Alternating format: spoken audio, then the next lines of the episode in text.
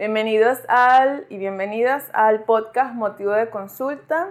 Estoy con Will Mairis y vamos a hablar sobre eh, la maternidad. ¿Cómo le llamarías tú?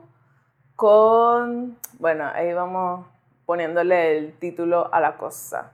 Hola Will Mairis, ¿cómo estás? Bien. Chévere. Eh, Will Mairis, em, estamos aquí también porque tienes un hijo de ¿cuántos años? 12 años. 12 años con una condición particular. ¿Cuándo te enteras de, su condición? ¿Cómo, cuéntame un pelo, ¿cuándo empezó? Este, a la edad de 4 años, él tenía una conducta de hiperactividad, o sea, nosotros, la familia, y yo notábamos que él caminaba muy seguido. Ok caminaba y de repente se quedaba estancado así como que ya, o sea, descansa un rato.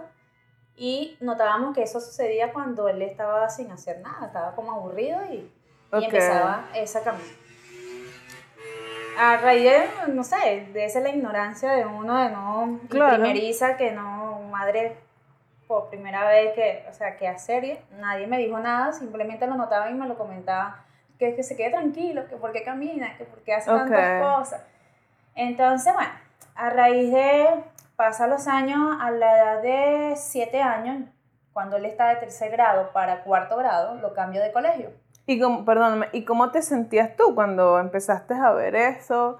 Y no sé, o sea, claro, entiendo que eras primeriza y... No, lo veía normal, no sé, decía, okay. bueno, es intranquilo. Exacto, ok. Me, sí me molestaba era la reacción de los familiares o de alguna persona que decía, pero ¿por qué está así? O sea, hay personas que le incomodaban. Okay. Que él caminara así tan, tan seguido y no se quedara tranquilo. O sea, que digamos que el, el, primer impacto que, que te da es por la reacción de las personas, más que tú ver algo. Sí, porque yo lo notaba él así como que es intranquilo en eso, porque nunca fue una nunca fue un niño este inventado, inventor, nunca fue un niño que este uno lo pudiera dejar y iba a hacer alguna cosa, no, lo de él era correr y después se quedaba tranquilo, okay. venía a jugar, era y sigue siendo muy ordenado, él es muy ordenado en sus cosas, entonces, ahí empecé a ver actitudes de él que yo dije,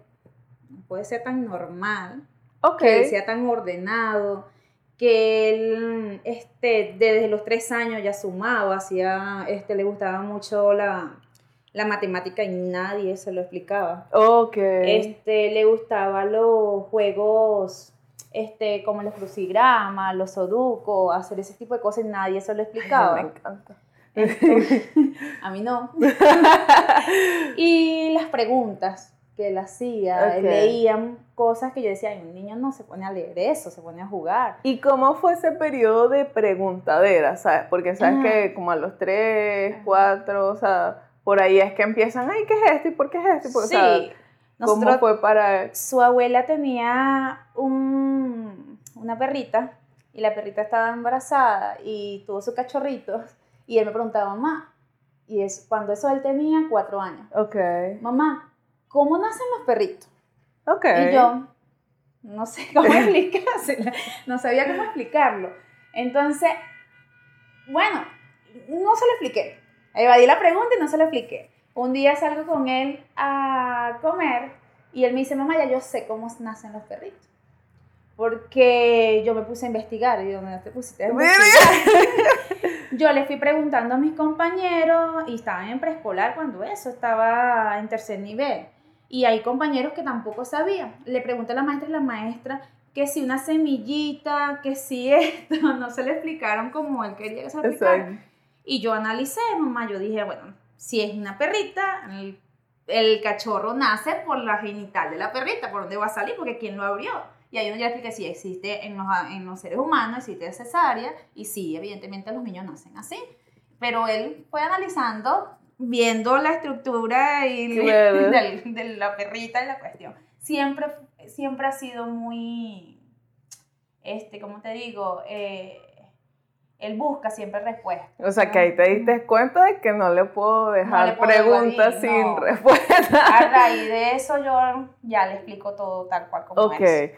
Este, Y que no, no encontraste palabras en ese momento, no estabas No, lista tú no para sé, explicarle el sexo, todo este tema. no, no estaba lista para, para explicarlo, pero fue un error. Fue un Bueno, error porque, o sea, lo iba a tomar de la mejor manera en el caso de él. claro. Hay niños que de repente, hay muchas cosas que me pasaron con él. Ah, ¿cómo me entero yo que realmente tenía una condición? Cuando lo cambio eh, de un colegio a otro, Ajá. él tiene que recibir una entrevista psicológica del colegio Ujú. donde iba a ingresar y el psicólogo le hace preguntas, Mm. le hace también exámenes Ok. eh, para saber si tenía déficit de atención y a raíz de las cosas que él respondía y de lo que él colocó, el doctor me dice, el psicólogo me dice, llévamelo a mi consulta privada. Ok. Yo me, yo me asusté un poquito, pues yo dije, ¿Tenía cuántos años? este, siete años. Siete. Era de tercero para cuarto grado. Ok. Te miento, nueve años. Iba a cumplir nueve años. Eso Ok. fue en julio, cuando hubo la entrevista, y en octubre él cumplía los nueve años. Pasaba para cuarto grado. Ahí es donde el doctor me dice que lo lleve a su consulta privada. Lo llevó a la consulta privada. Me, has- me dijo, salte, déjalo a él solo. Yo lo voy a entrevistar a él, después pasas tú. ¿Y qué pensaste entre todo ese tiempo, entre consulta ya- en el colegio, después su consulta privada? Como ya había leído este, conductas de niños con tipo de, o sea, autismo, Asperger, este, déficit de atención, hiperactividad, y hay hiperactividad con déficit de atención, como hiperactividad que no tiene, ya yo lo había leído y dije, alguna condición de esa lo debe tener porque Ok. eh, también empecé como atacado. Esto, esto, las- que él Zoom, él hace esto, él investiga mucho.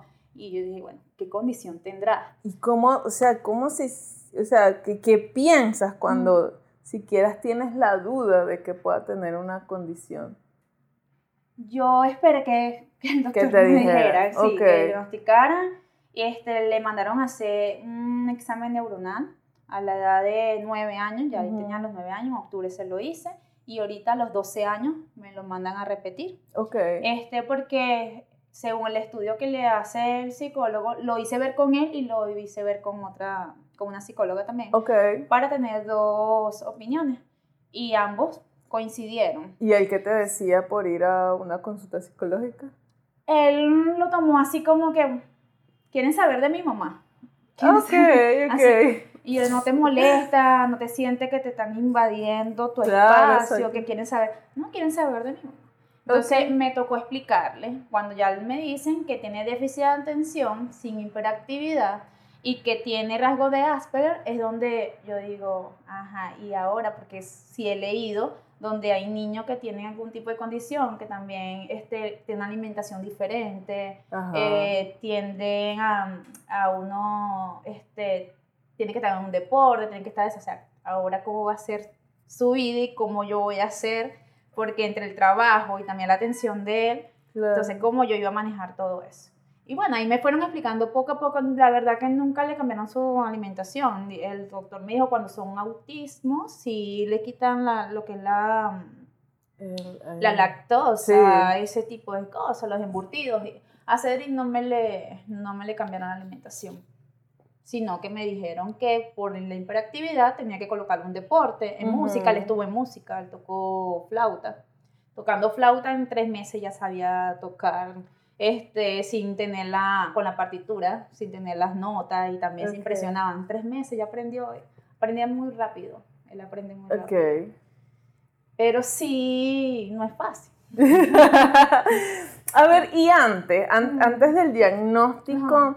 ¿sabes? Porque él ya estaba escolarizado y me imagino que, o sea, ¿qué retos tuviste con su socialización eh, con no- otros, con otras, o sea, con otros infantes, con otros niños? con Él otros no comparte con niños de su edad. Ok, Claro, después que entiendo el diagnóstico, después que me explican, entendí. claro. Todo claro, pero vivió. imagínate, preescolar, este... Él nunca, siempre fue solo. Ok. Jugaba solo, no le gustaba, hablaba más con la maestra, con adultos que con niños de su edad. Con los niños de su edad nunca ha querido Nunca compartir. querido. Ahora sí se ha manejado otro tipo de metodología para que él se, se integre con niños de su edad, pero nunca. En el colegio siempre, en el preescolar, de primero a tercer grado, eh, que por eso fue que lo cambió de colegio, se metían mucho con él, le hacían mucho bullying, le decían que, que ay no, al viejito prematuro, porque él Ok. regañaba a otros niños, que no se comportaran, que esto. Ok.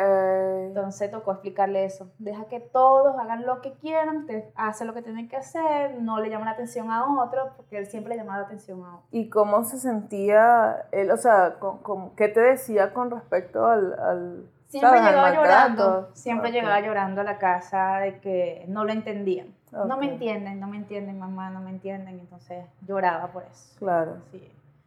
Pero poco a poco cuando se le fue explicando, el psicólogo siempre le, di- le decía a él en su entrevista, este, cuando sientas que te están este, maltratando psicológicamente, cuando te sientas mal, piensa en otras cosas. No, o sea, si quieres llorar, llora porque tú tienes que expresar.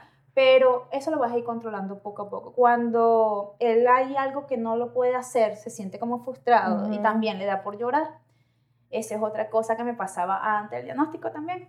Que siempre le decía, ay, ¿por qué llora tanto? Pero si es llorón, ¿qué es esto? Porque por todo lloraba. Ok. Por todo lloraba cuando hay algo que no podía hacer, cuando hay algo que no le entendía Exacto. que no expresaba bien. Aparte que Cedri nació con... eh, le hicieron una miectomía a los dos años de edad.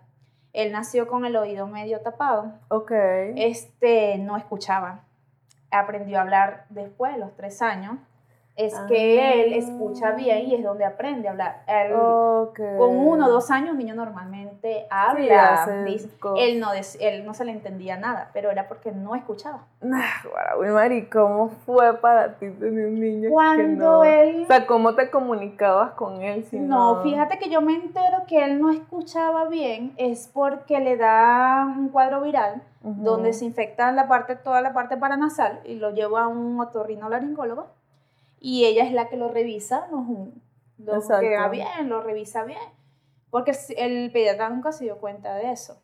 ¿Y tenía cuántos años? Dos años. Cuando él lo operaron tenía dos años. Y a esa edad, desde que nacen, ellos escuchan y es donde aprenden a, Claro, a- a, emitir el- sonido. a ¿no? emitir Que- sonido y eso yo sí sentía que cuando uno prendía la licuadora él se aturdía porque ese sonido sí eh, después que me expliqué que los sordomudos también esos soniditos también Claro, porque también, exacto, por, porque también es como la vibración. Ajá. ¿verdad? Ok. entonces ahí donde la doctora me dice hay que operarlo por eso es que él se congestiona y se tranca y se afecta todo porque tiene las amígdalas recrecidas Mm. adenoides y el oído medio tapado le hicieron una minectomía y lo operaron a los dos años de edad después de ese proceso es que él empieza a escuchar bien.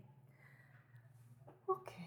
Pero digo también es como tu relación como mamá. Es decir, por lo menos a mí en, en mi terapia en algún momento me eh, colocarán de ejercicio em, entrevistar, a- bueno, conversar con mi mamá y mi papá acerca de mi infancia Ok. y de ellos como mamá y papá en mi infancia. Me enteré que yo tampoco hablaba. Entonces, eh, sabes, que jugaba solo, aunque tenía hermanos, jugaba sola por allá. Y que yo nada más, aun- mi mamá decía que, dice, que yo sabía hablar, pero que no le decía, este, mamá, quiero agua, sino que le decía agua. O sea, que era súper distante. No, Cedri no, este, él no se le entendía lo que decía. Él trataba de, de emitir sonido y no y siempre me decían, eso es porque tú lo consientes mucho, a los niños no hay que toñequearlo mucho, que por eso que ni siquiera ha aprendido Que a hablar. también, estamos claros. Sí, ajá, entonces yo lo veía así, Ok. quizá era por eso. Claro, pero ver, mi mamá después me dice, eh, sí, fue difícil. O sea, para ella como mamá, tener una relación conmigo, yo niña, sí le fue difícil, porque claro, también en comparación a que mi hermano pues más bien hablaba de más y la otra también, o sea, que, y, y me di cuenta que no solo es que, ay, si a mí me hicieron, a mí no, sino que me di cuenta que esta persona relacionándose conmigo también se le fue difícil. A, a esa es mi pregunta, es decir, tú como mujer, como mamá, o sea, como persona, ¿qué retos pasaste con él? Que yo entiendo que no es la responsabilidad de él, sino tú como, bueno, no sé, dentro de tus expectativas, dentro de tu... Yo más me sentí incómoda era en su- el entorno de él. Ok. No con él, con él mm, yo lo, como te digo, lo consentía mucho Exacto. y lo, mim- sí, lo mimaba mucho, lo, este, Eres cómica que lo dices en pasado como si ya pasó. Bueno, ese lo- es otro cuento. lo mismo mucho todavía, pues, lo mismo mucho todavía, lo consiento mucho todavía, pero en ese instante, o sea, estaba pequeñito y, o sea, era sobreprotec era muy sobreprotectora, sigo siendo muy sobreprotectora. Esa es otra parte que te va a contar el por qué. Este, y es el entorno, el entorno es lo que me incomodaba. Era lo que te incomoda. ok. Que dijeran, este, que porque él llora tanto, que si es llorón, Ok. que porque camina de aquí para allá. Su abuela es una señora de carácter muy fuerte, entonces lo regañaba mucho y eso, yo como vivía en la casa de, en ese instante era mi suegra, este, me quedaba callada, pero me incomodaba eso. Ok, o sea que lo que más te, te generó un reto fue más la relación con, el, con El las entorno, otras personas, no con él No per con se, él, no. sino con las otras personas Sí. que si cuestionaban o juzgaban el tipo de su comportamiento. su pues. comportamiento.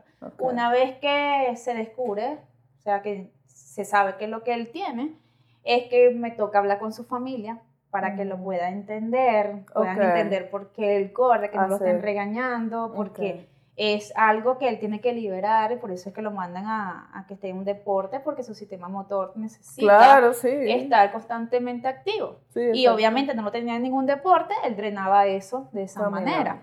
Entonces, su papá nunca entendió, su papá nunca lo entendió, eh, hasta ahorita nunca ha querido confrontar lo que su hijo padece. Su, su mamá y la mamá, o sea, la abuela de Cedric y su tía son los que me han ayudado a hablar con él y que él entienda cómo sobrellevar el caso del niño. Y que no entiendes decir cómo tratarlo, que, que...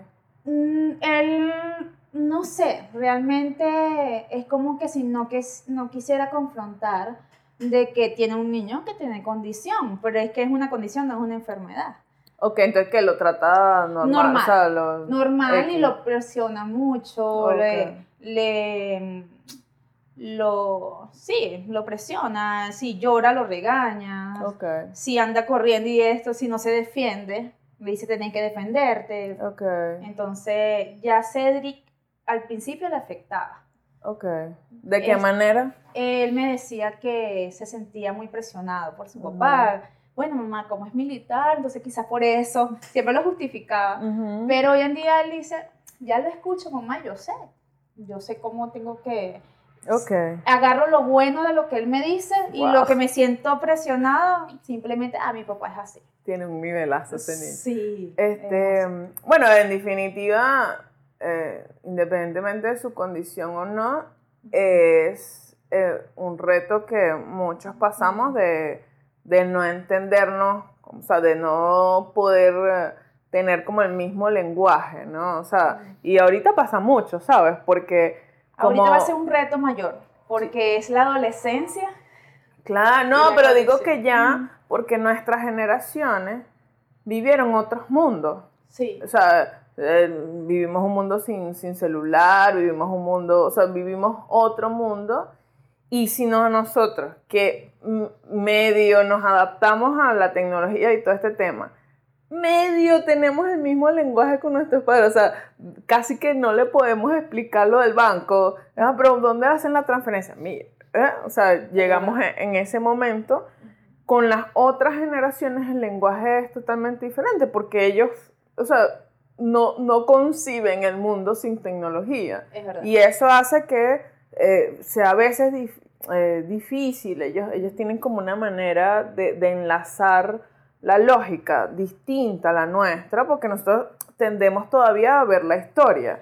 Ellos no, o sea, lo- los jóvenes de ahora no, no creen en la historia, o sea, no lo ven, no, no, no reconocen tanto la historia porque como son las cosas muy instantáneas, la tecnología lo da, Google lo da, no, uno tenía que buscar un libro, o sea, Sí, y uno sabía que de un libro alguien lo escribió, de, sea, uno Ellos veía no, todo como... es tecnológico. Ese, claro, eh, de alguna manera, este, la, la infancia, de esa etapa evolutiva, uno de los retos de ser familia, o sea, la generación de tercera edad, la generación media y, y los más pequeños siempre tienen esos retos de intercambiar en lenguaje cómo descubrir algún tipo de conexión en todo eso. Así que de alguna manera es un reto común. Ahora, ahí tiene como más pimienta por su condición, pero es un reto común el, el, el no poder enlazar ese lenguaje, ¿no? Y bueno, que al fin es que él de alguna manera lo entiende y verá ya después en la adultez cómo se, lo, se lo resuelve. Pues. Él ya como conoce, ya sabe, uno le habla de, Claro. de su condición, ya él trata de ver cómo lo lleva. Ok. Y él O dice sea, que- de alguna manera él lleva a su papá y no Sí, viceversa. Sí, Qué cómico. es así, realmente es así. Qué cómico. Yo a veces cuando me ha tocado, cuando él pasa tiempo con su papá, que regresa otra vez a estar conmigo, él me cuenta y, y yo digo, o sea, él es el que lleva a su papá a y no su papá. a él. Ok. Pero chévere porque se siente bien. Ok. Él se siente bien y lo importante para mí es que él se sienta bien. Claro. Y que Este- también hay, hay gente, otras personas, o sea, cuando él comparte con su papá y Ujú. otras personas a su Ujú. alrededor que parece que, que, que, o sea, de lo que él- yo he hablado con él, ¿sabes? Él se la lleva fino con sí, sus con primos. sus tías, sus con primas, sus las tías, adora, ¿sabes? sus primas, tiene tres primas y, y dos primos que se la llevan muy bien, su tía se lo lleva a hacer pijamada cuando él está en Maracay, se lo lleva a compartir con ella, ella es muy amorosa, muy cariñosa con él. Este, su abuela no tanto porque es más cerrada, pero sí ha entendido, Ok. lo ha entendido poco a poco, lo ha sabido entender y a llevarlo a él también. ¿Y crees que es necesario entender? O sea, voy a ver si me... Mm, es decir, tú llevaste a tu hijo de la mejor manera posible, lo más seguro, hasta fue que fue su diagnóstico, ¿verdad? Y, eh, pero crees que es, sabes, necesario que la gente comprenda, porque fíjate, hay, hay personas que tienen como ese tema de que si se dice o no se dice. Y yo me acuerdo que por lo menos cuando yo lo conocí, Ajá. este, tú como que, bueno, es que, o sea, de alguna manera, antes yo de conocerlo, ya me habías como medio preparado Ajá. y yo más bien así como que, "Cara, bueno, Porque que- quizás porque me ha tocado como confrontar el entorno que lo Ok. han juzgado y lo Oh, regañan. Si yo digo, ¿será que no a todo el mundo se lo comento? Claro, eso. Pero claro. si, si él va a entrar en un entorno donde yo siempre voy a estar, quiero que el- su ese entorno sepa Exacto. la condición de él y para que lo puedan entender. Ok, O sea, siento de esa manera que lo pueden entender y en vez porque como él siempre va a buscar defenderse, esa es otra cosa que para un niño normal, ahí le está contestando. ajá, Entonces, y él siempre va a buscar defenderse y otro que no sepa va a decir, pero si contesta, ¿y por qué me responde? Claro. Ese tipo de cosas. Entonces, por eso que prefiero que este, contarle a las personas cuál es la condición que él tiene. es, es más Ujú. como para que él pueda tener una relación con esas personas. Exacto. de, de lo que entiendo lo que me estás diciendo, si de alguna manera no te interesa mucho que él tenga una relación, bueno, o sea, él ya, él, eh, lo que ve es que has hecho el trabajo como para que él entienda cuando la otra persona no entiende. Exacto. Exacto. O sea, Así como. Claro, porque yo veo como a, a veces eh, delicado este tema, delicado no en el mal sentido de la palabra de ay, cuidado, no, Ajá. sino he conocido personas que lo tienen como bandera. Y, y las personas se aprenden a como refugiarse en- dentro de la condición. Y es como, bueno, primero que todo es áspero, no, eso es No. un niño, Claro. niño, yo veré, le preguntaré, tal. Ujú. Si tengo un reto con él, ok, ¿no? Claro. Este, mm, y me ha pasado con muchas cosas. Bueno, un cuento que. eh, pero por lo menos yo tuve una amiga que, que eh, tuvo un niño con síndrome de Down y yo era lo más normal que podía ser. Porque yo no estaba viendo la condición de él, yo lo quería conocer, era él. Entonces había como, no, pero no se puede decir tal cosa, no se puede, ya va, o sea, yo entiendo, no, no era mi, o sea, no podía ni siquiera entender qué era lo que era ser madre y mucho Claro. menos ser madre de tal, o sea, pero yo desde mi necesidad quería tener una relación con él, no con su condición, no con lo que sea, entonces veo que a veces me, o sea, me ha tocado eh, cuando atendí a algunas madres y padres con, con, niños, por ejemplo, con síndrome de Down, con alguna cardiopatía que ni siquiera es que se ve, este, con algo, es como, no, pero es que ya tú sabes, o sea, como que si la condición estuviese primero, no, no, o sea, la condición más bien filtra lo que es la persona, pero, pero no es la persona. Y muy cómico, que yo no te paré al principio, ay, sí, sí, está bien. O sea, como que mi actitud fue como, permíteme conocer al niño y después veo que, que... Sí, es como, es como para, quizás era para protegerlo más a él. Claro. Porque de repente hay personas que no lo saben y igual saben, es un niño. Y entonces saben cómo tratarlo, como hay otros que, o sea, se le van y se le lo regañan y lo regañan fuerte o le dicen, tú eres un hombre, no estés llorando, o ¿por qué me contestas así? Entonces era como más, ha sido para protegerlo a él. Ok. Más que para que sepan la condición. Las maestras, eh, me, obviamente siempre piden un informe de él, porque las maestras tienen que saber. En el liceo, ahorita que está en la etapa del liceo, eh, yo entregué su informe, pero no le dije nada a su profesora cuando las conocí.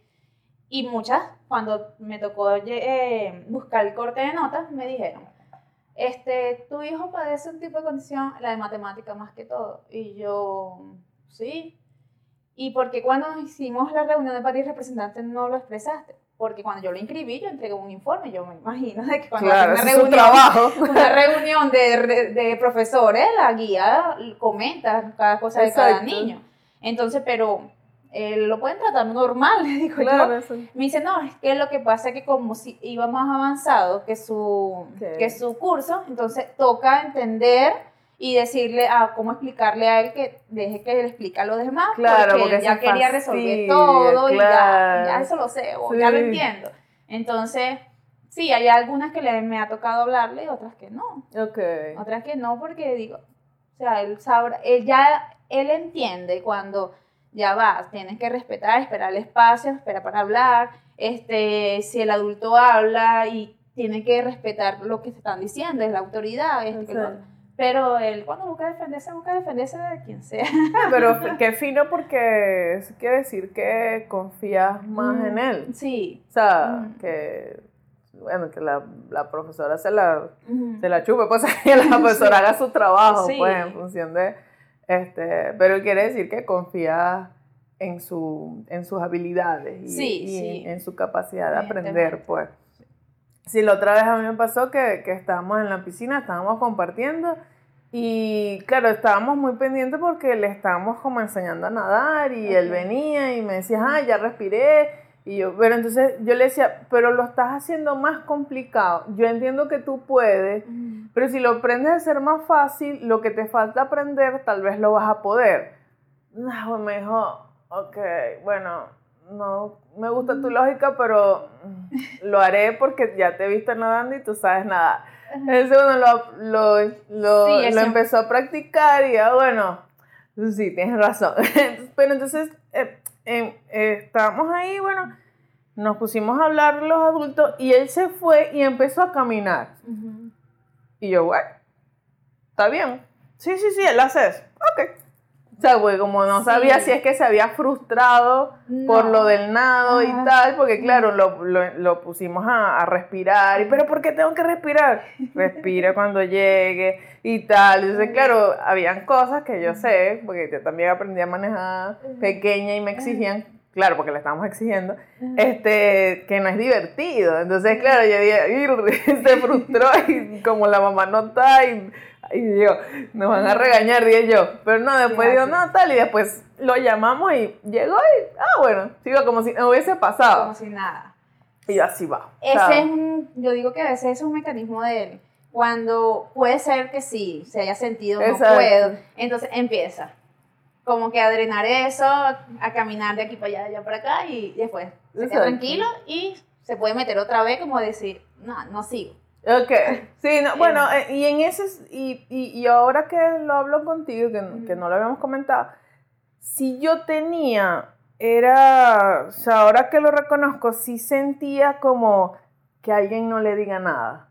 ¿Sabes? Como que, bueno, habían otros niños, otros adultos y tal, y bueno, nada, él estaba caminando un día, y sí sentí yo, o sea, ¿cómo voy a reaccionar yo si alguien le dice algo, si alguien lo detiene, si alguien tal, bueno, ya que soy más mal portada cuando defiendo a alguien, pero, o sea, me imagino cómo es pasar por eso. No es fácil. No es fácil porque hay personas este, que sin que tuvieran ninguna condición. Hay gente que tratan a un niño como si ya fuese un adulto, o sea, lo hieren, le dicen cosas feas. Y él me tocó una vez, este, yo estoy de viaje y regreso y él me dice, estaba jugando en la cancha, mamá, y una señora me regañó, pero primera vez que yo siento que alguien me habla tan feo. Y yo me defendí. Y la señora me seguía gritando y yo me seguía defendiendo. Todos se fueron y yo me quedé porque yo sentía que yo me tenía que defender. Ella puede ser una adulta, pero nosotros también tenemos derecho. Y teníamos que defendernos. Nosotros no estábamos haciendo nada malo. Pero me sentí mal, mamá. Me habló feo. me, eh, entonces, yo, ay, estaba que salía claro. corriendo donde estaba la señora y, estaba que la volcaba. Pero yo dije, está bien, se defendió. Exacto. Me sentí tranquila y él se defendió, pero uy, estaba que salía corriendo y le decía mil cosas a la persona, pues, pero me quedé tranquila. Sí, e, en definitiva, el tema de la educación y creerse adulto versus... O sea, es como si creyeran que los niños y los adolescentes no son como unas personas completas que hay que, que amoldar. Exacto. Que más bien es diferente, hay que sacar lo mejor que ellos tienen a ver qué es lo que pero, y, y, que bueno, no, no da lo que no tiene. Si la persona está regañando es porque eso es lo que da y cree que así. Es así. De todo modo, para justificar, ¿no? Que no tenemos que justificar, pero, pero antes se creía que la crianza era en castigo, o sea, a golpes, a gritos, a, y que mm, a, a, través del miedo y a través de la ira que era la persona aprendía, no es justificar. Pero, cierta manera, nuestros abuelos aprendieron, fue así, nuestras abuelas, nuestros abuelos, o sea, esa gente aprendió a... Ahí yo difiero. Claro, no, no, no, no es que estoy de acuerdo, para nada, pero quiere decir que ellos aprendieron así y como típicamente, y lo hablamos en la conversación con Starkey, hay mucha gente que dice, bueno, a mí me cayeron a plano, pero mira, eso, yo estoy bien, o sea, yo salí bien, ok. No es un tema que si uno sale bien o no, o que lo, lo, que creo que hace falta todavía en el sentido común es que no es que uno no esté traumado, no es que uno tenga que estar traumado eh, este, porque es mamá, papá pegó, mamá, papá gritó. Es que hay otras maneras y ya, o sea, hay unas mejores maneras y punto. O sea, no, no, no es que, bueno, pero es que eso tampoco no hay que exagerar. Que la ciencia no está tratando de exagerar y que no es que tampoco uno no puede, este, ¿sabes? poner en pie alguna situación y ni decir esta, esta es la autoridad. Es que hay otras mejores maneras y punto. O sea, no es que no es desde el miedo ya se comprobó que no se consigue que la conducta se transforme. Más bien es, o sea, el miedo lo que hace es poner a la gente en, en otros estados que perjudica. Tal vez dejan de hacer la conducta a veces pero no necesariamente es desde el aprendizaje que no la debo hacer porque está mal la conducta, es porque esta persona me va a dejar de querer o qué sé yo. Entonces eh, se transforma lo, lo, que, cuál es la intención. Eso es lo que se ha, digamos, este, comprobado. Eh, después que sabes y conoces y cómo era antes, eh, perdón, cómo era antes la relación de él, o sea, Tú me dices, era solo. Sí. Iba a cumpleaños, no iba a cumpleaños. Iba a este cumpleaños y estaba era así como en su mundo. O sea, iba a cumpleaños, compartía un rato y después a dar vuelta. Okay. A dar vuelta, a correr de aquí para allá, allá para acá.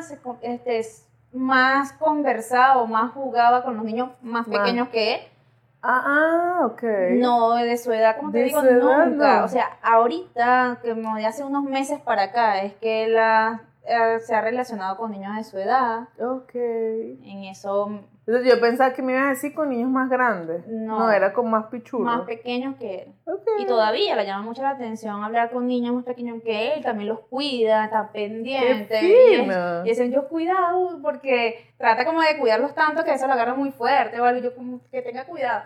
Entonces, pero no, siempre fue así, él solo. Ok. Solo en su entorno, este, compartía un rato y ya. Ya de ahí preferían leer o ver televisión, jugar videojuegos, cuestiones así. Siempre tuvo juegos didácticos y cuestiones así. Y él prefería eso. Y hablaba contigo. y Sí, la- eso es algo que siempre, este, sí, desde siempre, eh, nosotros hemos conversado mucho. Ok. Cedric y yo hablamos mucho, e incluso cuando yo lo regaño, yo al rato me siento con él y nos ponemos a hablar. Y él me dice, sí, mamá, estuvo mal tal cosa. Siempre hemos tenido mucha comunicación para todos, para cuando vamos a salir, vamos a hacer esto, lo que yo voy a hacer, hablo con él, yo hablo mucho con él. Y él, cuando llega del colegio, algo que le pasó, no lo dice en el momento y al rato, mamá, me pasó esto, esto Ok. me conversa. Este, hace poco lo dejé por primera vez ir a una fiesta con unos compañeros Ajá. cumplía año una compañerita de él, y mamá hicimos algo que quizás si yo te digo, no me vas a volver a dar la confianza de salir. y yo, ah, ajá, y ¿Qué será? ¿qué hicieron? Tratando yo de no molestarme como para que él me pueda seguir contando. Me dice, mamá, fuimos a comprar helado. Ah. Y ajá, y fueron a comprar helado para donde, que pasamos la avenida solo. Y yo, ah, ah, ok. Este, ¿Y quiénes fueron? Y por dentro tú hubieses querido hacer así. Llamó a la mamá responsable de la niña que se lo dejé. Pero, ajá, ¿y quiénes fueron? No, fuimos, fueron su grupo, pasaron acá y pues ellos querían ir a comprar los Sí. helados sin que hubiera un adulto. Antes de eso ya ellos habían ido al cine, compartieron por primera vez solo, en un cine solo. Y estaba experimentando eso de Claro, estar solo claro. sin que esté mamá allí. Claro. Pero me O dice, ninguna mamá. quizás es eso, eh, mi mamá no me deja hacer esto, yo lo hago, en que cómo va a reaccionar Te mi dijo, mamá, te dijo. sí, pero me cuenta, me cuenta. Claro, claro. Mamá, claro. y yo le digo, está bien, hijo, pero vas a volver a confiar en mis hijos, porque me lo estás contando. Ay, Dios. Otra, otra te diría, un- alguien mayor que yo te diría, ay, bueno, aprovechalo mientras dure. Sí, Ojalá que sí. sí. No, pero bueno, hasta los momentos cuenta, lo dice, lo dice. Y afectivamente, mm, eh, contigo, o sea, ¿cómo ha sido? Además de hablar físicamente. Él es muy cariñoso conmigo. Ok. De hecho, está muy pendiente. Si yo voy a una reunión o algo y cuando me he visto, está pendiente. Mamá, te falta el zarcillo. Mamá, esto. Mamá, estás bien. Mamá, está muy pendiente. Y él Claro. es muy cariñoso. Él es muy cariñoso conmigo. Exacto. Él sabe cuando yo me siento mal, cuando estoy triste. Cuando él se da cuenta de todo. Así yo trate de esconderle algo, él se da cuenta de todo. De lo más mínimo. De hecho, yo cuando me divorcio de su papá, que me voy a vivir con él, con el niño sola, él, yo trataba de esconderle muchas cosas a él Claro. que no se diera cuenta cómo va a reaccionar él. O sea, yo no sabía si según su condición, cuál iba a ser para él esa etapa, de no estar con su papá y su mamá, de ya vivir en otro lado mm, con su mamá sola, cómo él iba a reaccionar. Yo trataba de como, de que él fuera feliz, o sea, le, ya Claro. si estuviera muy mal, yo trataba de, de que él, salir con él, jugar con él, hablar con Ok. él, pero después un día me di cuenta de que él se daba cuenta de todo Wow. y me dijo, mamá, ahora estás más tranquila, mamá, esta cosa que yo traté de esconderle, él ya la sabía. Ok. O sea, él siempre se dio cuenta de todo. ¿Cómo sientes que funciona su emocionalidad? ¿Qué es, que, que para ti es diferente a la, a alguien que no tiene esa condición? O sea, sus rasgos Asperger, ¿qué, qué lo diferencian, sientes tú? ¿O qué has aprendido, pues? Me ha enseñado muchas cosas. Este, en comparación a otros niños que no tienen, parecen la misma condición que él, es que él es muy, eh, ¿cómo te digo? Él analiza mucho. Ok. Eh, él expresa. Ujú. Él es cuando hay, hay momentos donde él no dice nada, pero cuando te dice te expresas cosas, no, no tiene filtro. Ujú. Él es capaz, si una persona está haciendo algo mal, te lo dice, otros niños, no es, es la Claro. prudencia. Ujú. Él no sabe ser prudente. Ok. Entonces, eh, me pasó una vez eh, viviendo con él en el sitio donde nos fuimos a vivir alquilado. Lo re- a mí, yo estaba recién operada y, la, y una señora le llama la atención porque dejaron la puerta abierta, la hija de la, de la señora, de la dueña de la casa. Y él me dice, mamá, yo no dejé la puerta abierta. No importa, hijo, pero como suben varias personas y van varias personas, pero como tú eres el más chiquitico, de repente pensaron que tú la dejaste abierta. Mamá, yo no la dejé abierta. Claro. Y él se sentía como que fue tal persona, mamá. Y yo le digo, no importa, hijo, pues ya tú sabes, estás pendiente, cierra. Un día él baja y ya llega la dueña de la casa que estaba de viaje. Es, yo no tenía mucho, este, mucha confianza con ella. De hecho, ella no permitía que ahí vivieran niños. Ella le alquilaba a personas que no tuvieran hijos. Y a mí me alquiló porque iba recomendada. Entonces yo trataba de que Cedric no fuera a hacer algo que después se fueran a molestar. Y él baja y ve la puerta abierta. Y lo único que estaba era ella con una señora. Ah. Y yo estaba arriba escuchando cuando de repente él dice, dejó la puerta abierta, señora. Y es la dueña de la casa. ¡Ay, qué bueno! Entonces, sí, papá, porque yo le iba a cerrar ahorita. Pero aquí me dijeron que no se podía dejar la puerta abierta. Tienes que estar pendiente de cerrar la puerta. Y él subió y yo, trágame tierra. y yo con la señora nunca había conversado algo así. Fue nada maltrato del alquiler y ya. Después yo bajo y yo dije, ya me van a decir alguna cosa porque él lo dijo delante de una visita. Cuando baja, ya no me dice nada. A los días ya me dice, yo entiendo lo que él me dijo. No te vayas a sentir mal. Yo, es más, yo tengo un sobrino que también tiene el tipo de condición. Ella supo qué condición tenía el niño. Porque tiene un sobrino que también tiene un tipo de condición igual. Conoce a la señora con- y dijo, ellos son así, ellos son sin filtro. A mí me encanta cómo son ellos. Yo, ¡Claro!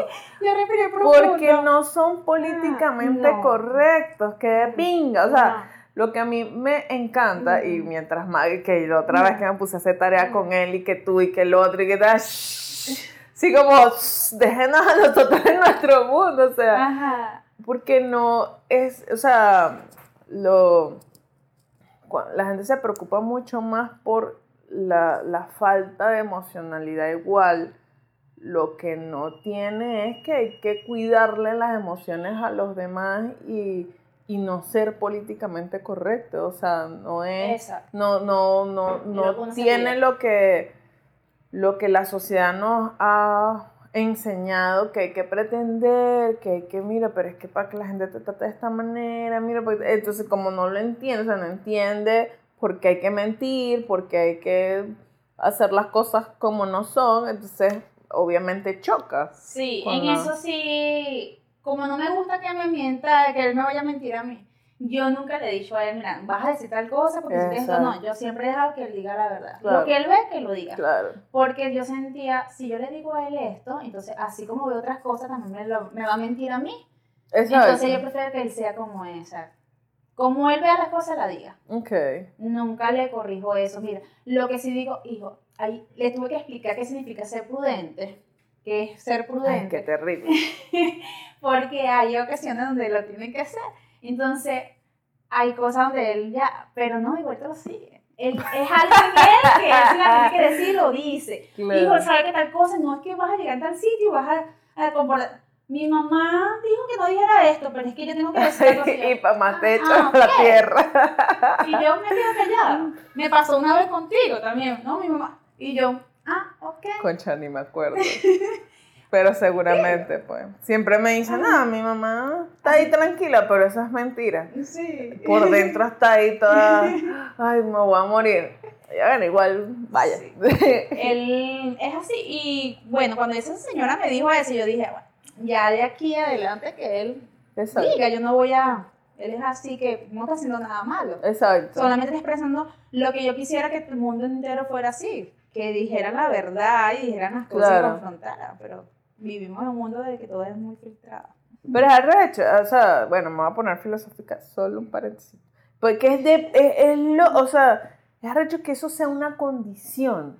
¿sabes? Eh, eh, ¿sabe? Que ser sin filtro sea una condición.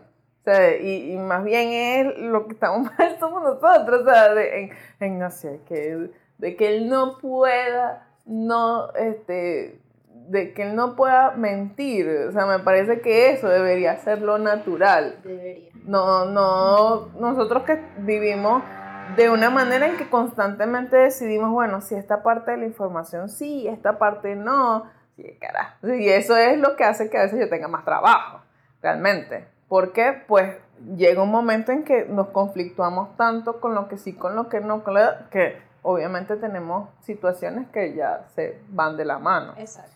Em, cuando entra ya, pues, nada, la condición a, a, instaurarse y ser una normalidad, él cuando tú le empiezas a contar que tiene una condición y que se llama de tal manera y tal, ¿cómo él lo...? Se lo explica al psicólogo. Ok. Y este, él me dio unas recomendaciones. Sí. Eh, de la cual yo también tenía que hacerlo a todas las personas que compartían con él familiarmente, que viene siendo su abuela, su tía, su mamá, su papá.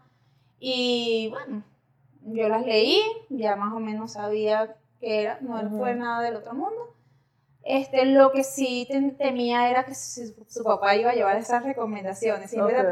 llegó un momento de que yo dije, cuando yo me divorcio, yo no quería que viera más a su papá. Sentía, porque como él me decía lo que él se sentía, que si lo presionaba, que yo decía, me le está haciendo daño y no quiero que... Pero no, yo dije, no, o sea, él va a compartir con su papá, él va a discernir, él va a entender, yo sé que él en su, su, estado de análisis él va y no me equivoqué porque él entendió todo. Okay. Le mi papá es así, mi mamá no importa, yo tomo lo bueno de él y eso. Y dejé que él siguiera compartiendo con su papá. Pero llegó un momento donde yo dije, no, me le va a hacer daño, no, va, no quiere entender la condición de él, entonces lo quería como proteger de eso. Pero era más como, eh, eh, bueno, salía, lo siento. Em, es más, digamos que sientes que la fuente de, o la causa principal del divorcio fue esa. No. No. No, no, definitivamente no. Ok la causa de divorcio fueron otras cosas y ya es como muchas cosas, muchas veces dicen cuando uno se divorcia ya ha pasado Claro. Ya un año que uno se divorcia, algo así, y así me pasó, fueron otras cosas. Okay. Él, sin embargo, es muy diferente con el niño, a como él realmente es, el papá como de él, como él realmente es, él con Cedric es diferente. Ok, o sea que viste un desarrollo, así que eh, no necesariamente ves que el tema de pareja involucra o no con cómo es criar a un niño con una condición. ¿Sí? No, no, él, como te dije, él no, no quería confrontar eso, trata de ser normal. normal, o sea, que siempre sí es bueno que él conozca más de la condición de él, pero nunca ha querido. Entonces, ya lo dejé así como que Cedric quería estar en karate y no quería que el niño estuviera en karate. Entonces Cedric, mamá, mi papá quiere que esté en fútbol. Y yo digo, hijo, tú tienes que, tú vas a estar donde tú quieres estar y no te vamos a apoyar. Entonces, claro, dije un día, no puedo ir al karate a llevar al niño, no puedo ir a llevar al niño al karate. ¿Será que me puedes apoyar a llevarlo? Para que el niño Claro, yo sí podía llevarlo. Claro, Pero lo hice es para que el niño se sintiera que su papá sí lo estaba también apoyando. Okay, okay. Entonces él se sintió bien que su papá estaba ahí y para mí eso era genial. Claro. Y muchas veces hice esa táctica. Esa, no puedo llevarlo, lo puedes llevar y así y lo llevaba. Sí, a eso es lo que quiero llegar. O sea, que, que, que, de alguna manera diferenciaste el tema o diferenciaron también, porque tal vez él también lo hizo, no sé el tema de ser pareja y lo que sea que sea, que tengan como conflicto con pareja, a de crianza, ¿sabes? Que, que, entiendo que se toca y no se toca, pero como que no tiene que ver, o sea... No, este siempre se llevó como... Yo por un momento sí pensé no dejar que él lo viera, pero ya nos divorciamos, somos nosotros como pareja. Exacto. Y él es su papá y si yo veo que realmente Cedric iba a tener otro tipo de conducta, si iba a sentir muy mal con su papá, obviamente iba a tomar otra decisión. Pero como vi que igualito se le estaba llevando bien con su papá, eh, teníamos eso. Él cada 15 días buscaba al niño, al principio fue así. Después, las veces que él quisiera buscar al niño, es que lo que me encanta es que confiaste en el niño. Porque yo lo que veo es que, ay, no, pobrecito, pero entonces le va a gritar. Claro, pero si esa es la persona que tú escogiste, como papá o como mamá, este, permítele ver si él puede con eso. O sea, de, de, ver. O sea, ya, ay, que yo no quisiera que se hiera. Bueno, hubiese sido mejor.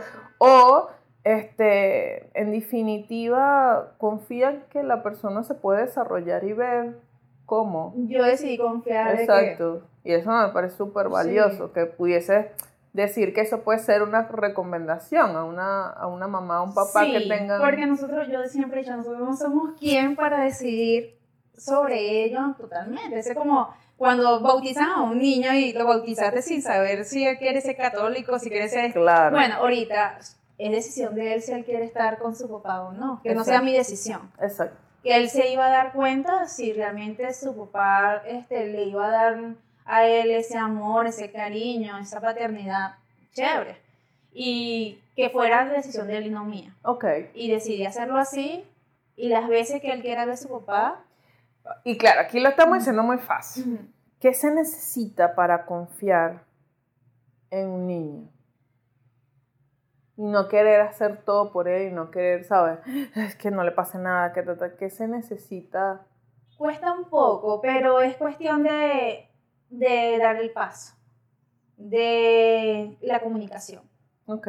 ¿Y de ti como persona? Es decir, como persona, eh, sí, como mujer, ¿qué necesitas desarrollar para poder tener confianza? Digo que principalmente confiar en lo, en, lo que uno este, eh, le ha inculcado a ellos, o sea, la principalmente será la confianza en uno mismo. O sea, yo le he inculcado a mi hijo tal cosa, esto, sé que no lo va a hacer porque confía en lo que yo he hecho y la conversación que yo he tenido con él. Yo a Cedric, Cedric, vas a hacer esto, esto, y él lo hace de esa manera y por eso he confiado mucho en él. Ok. Yo ahora soy capaz, sí me ha costado, pero es que cuesta es porque uno es muy sobreprotector. Las madres son muy sobreprotectoras. Y yo soy madre y soy pero sobreprotectora mal. Me ha costado mucho. Entonces, otra cosa es, me divorció de su papá. Al tiempo yo tengo una pareja donde Cedric me dice, mamá, este, no me gusta esa persona para ti. y yo le digo, bueno, hijo, pero conócelo no, y no, y no, y no. Él no quiso conocer a la persona. Ok. Entonces, llevé esa relación, duró muy poco tiempo y la llevé sin que él tampoco la viera. Okay. O sea, lo conversé con él, no quiso. Este, lo vio como en dos oportunidades nada más, pero lo vio como amigo. Nunca me vio relacionada con él como pareja, ni nada. Este, agarrada de mano con él, nada. Este, después, bueno, esa, esa relación duró muy poco y yo me quedo solo un tiempo y conozco después a otra persona, que es la que actualmente tengo. Cuando llegó esa relación y al tiempo, como a los seis meses, decido presentarle a mi hijo y yo cómo va a reaccionar mi hijo, porque eh, cuando uno tiene un hijo es muy complicado hacer su vida personal. Porque tú no solamente cambias tu vida, sino vas a cambiar la de tu hijo. Claro. Entonces es importante la opinión de ellos. Claro. Es muy importante la opinión de ellos. A mí me, se me hizo más fácil porque cuando Cedric conoce a mi actual pareja, que es Samuel, este, él dice, mamá, es que es como yo. sí, tú no sabías si eso era bueno o Es una versión de mí, pero grande. Cuando él me dijo eso, yo, ay, Dios mío. este, pero se llevaron muy bien. Se llevaron muy bien y para, para mí fue más fácil eso, que, oye, mi hijo se siente bien, se siente bien también y él interactúa mucho con De hecho, Samuel es el que me ha ayudado con Cedric a interactuar con otras personas porque Cedric va un poco más cerrado. Claro. Y lo lleva a hacer este, algún deporte que ellos entrenan juntos en el CrossFit y Cedric no saludaba a nadie. Y Samuel es el que tienes que saludar, mira, vas a hacer esto, ahora se le da la mano, choca la cuestión. Y de esa manera, ¿cuál crees tú que, que o sea, como que para que alguien que nos esté escuchando, viendo, eh, pueda como, si, si, no, si no se le ha dado tan sencillo tal vez como a ti o como, o como a Samuel, eh, ¿cuál pudiese ser, qué crees tú que es la habilidad como para enseñarle a socializar?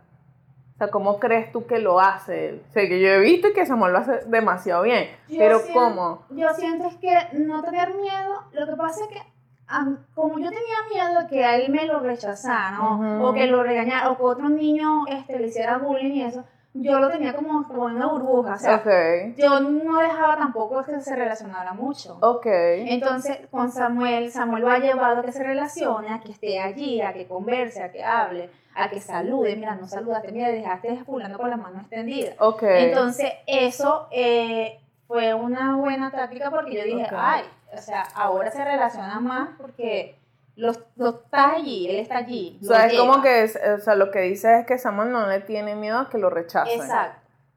Entonces yo sí, Ok. yo decía no. Y entonces le van a decir algo que de repente lo puede hacer sentir mal.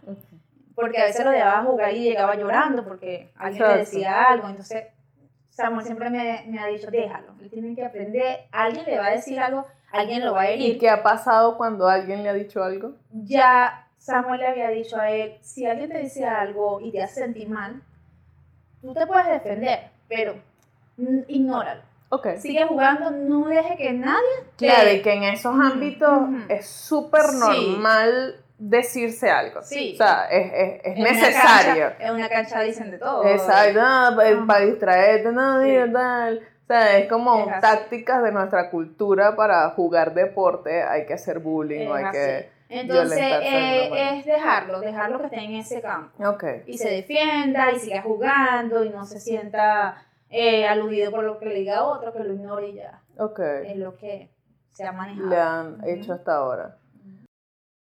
Ok. Y entonces, digamos, claro, eh, tenemos es una hora y aunque parezca mucho, eh, es poco para hablar sobre tanto contenido, sobre la historia. ¿Y qué le pudieses sugerir a, a personas que se están enterando, que están viendo algo? O sea, porque yo he visto también que hay gente que le tiene miedo a saber. O sea, como que ven algo en sus hijos o en sus hijas y, ¿sabes? No, no quieren llevarlo a consulta o a- porque les da miedo como saber.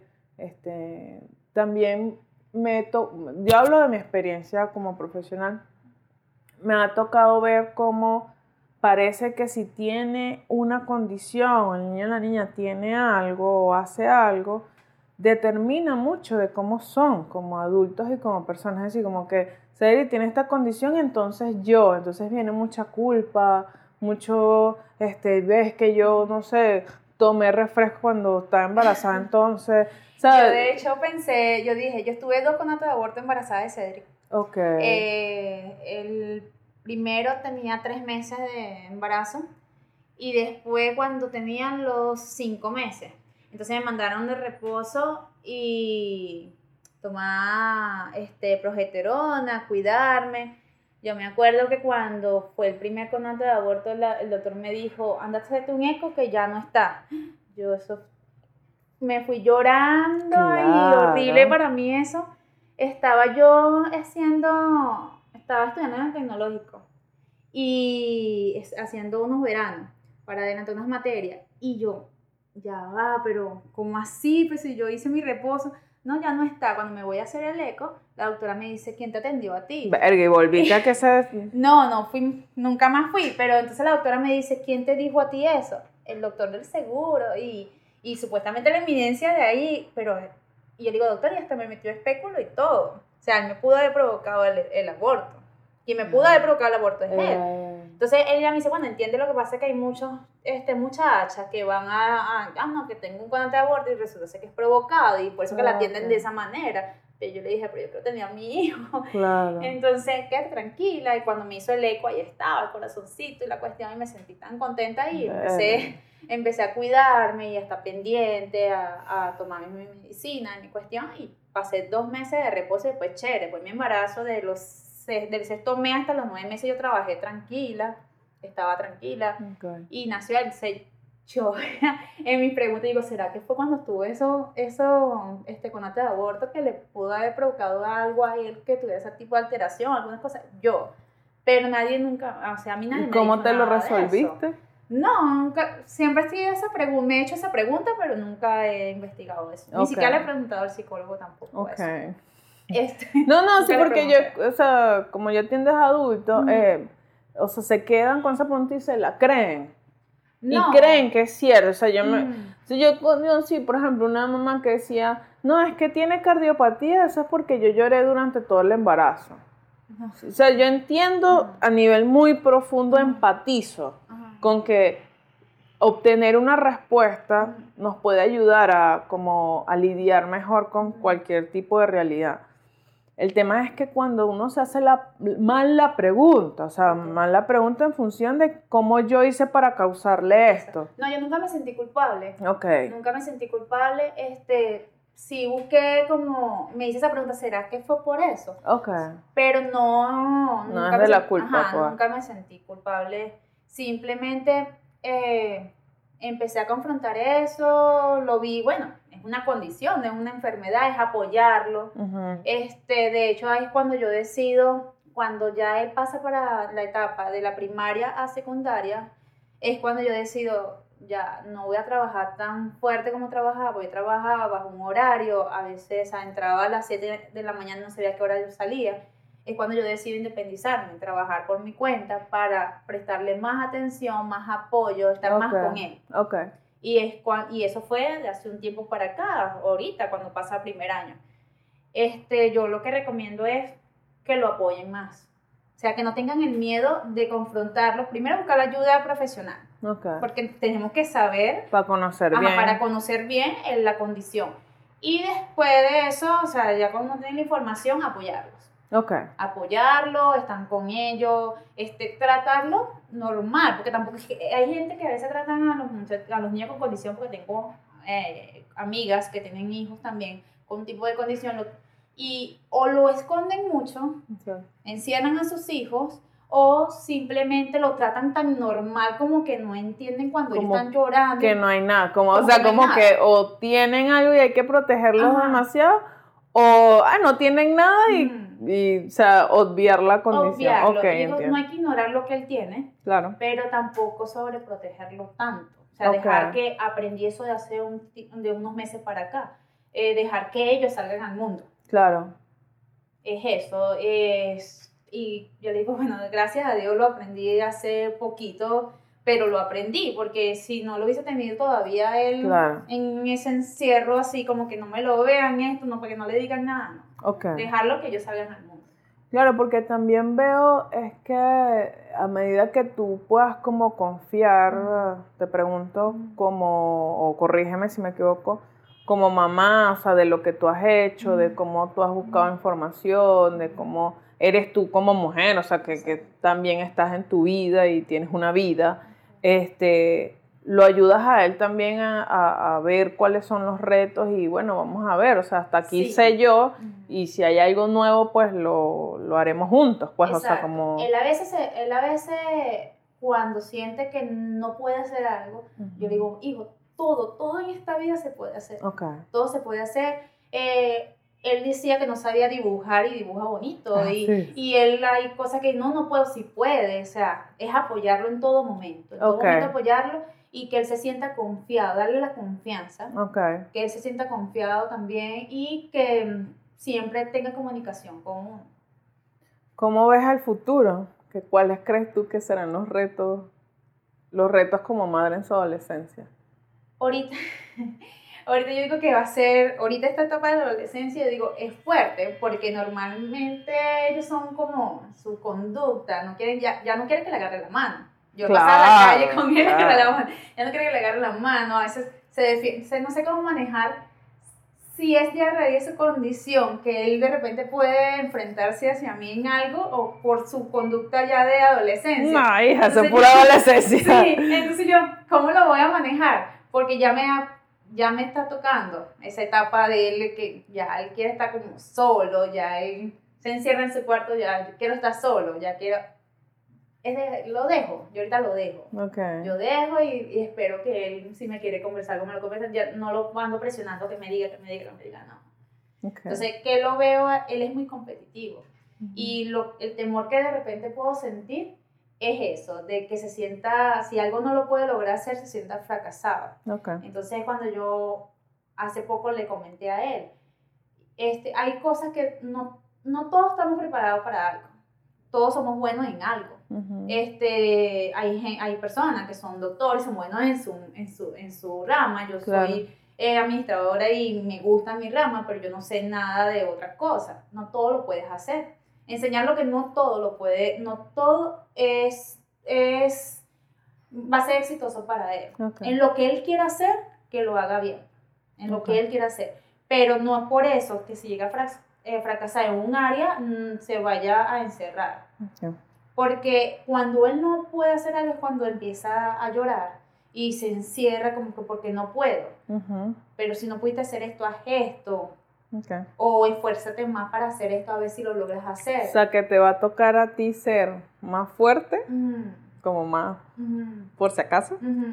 Y, y bueno, este duelo de, de que ya crecen y no, no quieren ser Ese- equipo contigo, sino que quieren ese equipo con sus pares Sí. o con otra gente. Sí, pues. es un reto, realmente. Sí. Pero toca. Bueno, pero toca. aquí estamos otras personas para hacer equipo toca. contigo. Y yo, para que no me pegue tanto eso, yo, yo pienso, bueno, que yo también me gustaba hacer mis cosas yo sola. Y así como yo lo hice, lo que no quería que se metieran mis padres en nada, entonces me va a tocar con Sí, él. que no es personal, y, pues. ajá, me va a tocar con él y, oye, yo tampoco lo hice, siento que no lo hice mal, Claro. entonces él tampoco lo puede hacer mal, vamos a darle esa confianza. Exacto. Sí, sí cuesta un poco, pero prefiero pensar de esa manera, o sea, si yo lo hice así y no le estaba haciendo un daño, ni estaba, ni estaba, este... O sea, no era en contra de tu papá y no tu era en mamá contra de ellos, específicamente. él no lo va a hacer en mi contra, Exacto. sino que es una etapa que él tiene que vivir. Claro.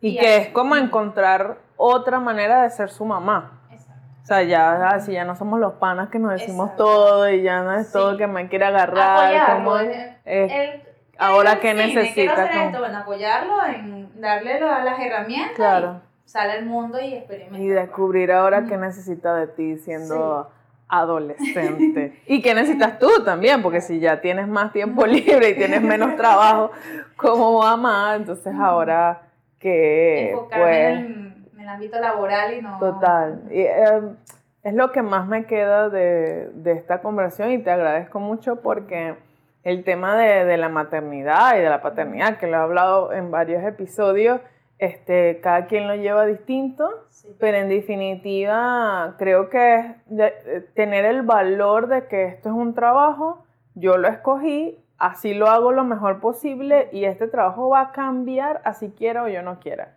Claro. Y tratar de no eh, eh, como amoldar a la persona o a la personita a ti, sino todo lo contrario, desde las necesidades de lo que tiene. De cómo independientemente si tiene una condición o no, porque si vemos, si ves otra conversación que tuve con otra persona, vas a ver que es más o menos igual. Y el niño no tiene ninguna condición y pues son los retos, digamos, de, de la maternidad con otros apellidos. Sí. Pero eh, en definitiva es los mismos retos. Muchas gracias, Wilmayri. Chao.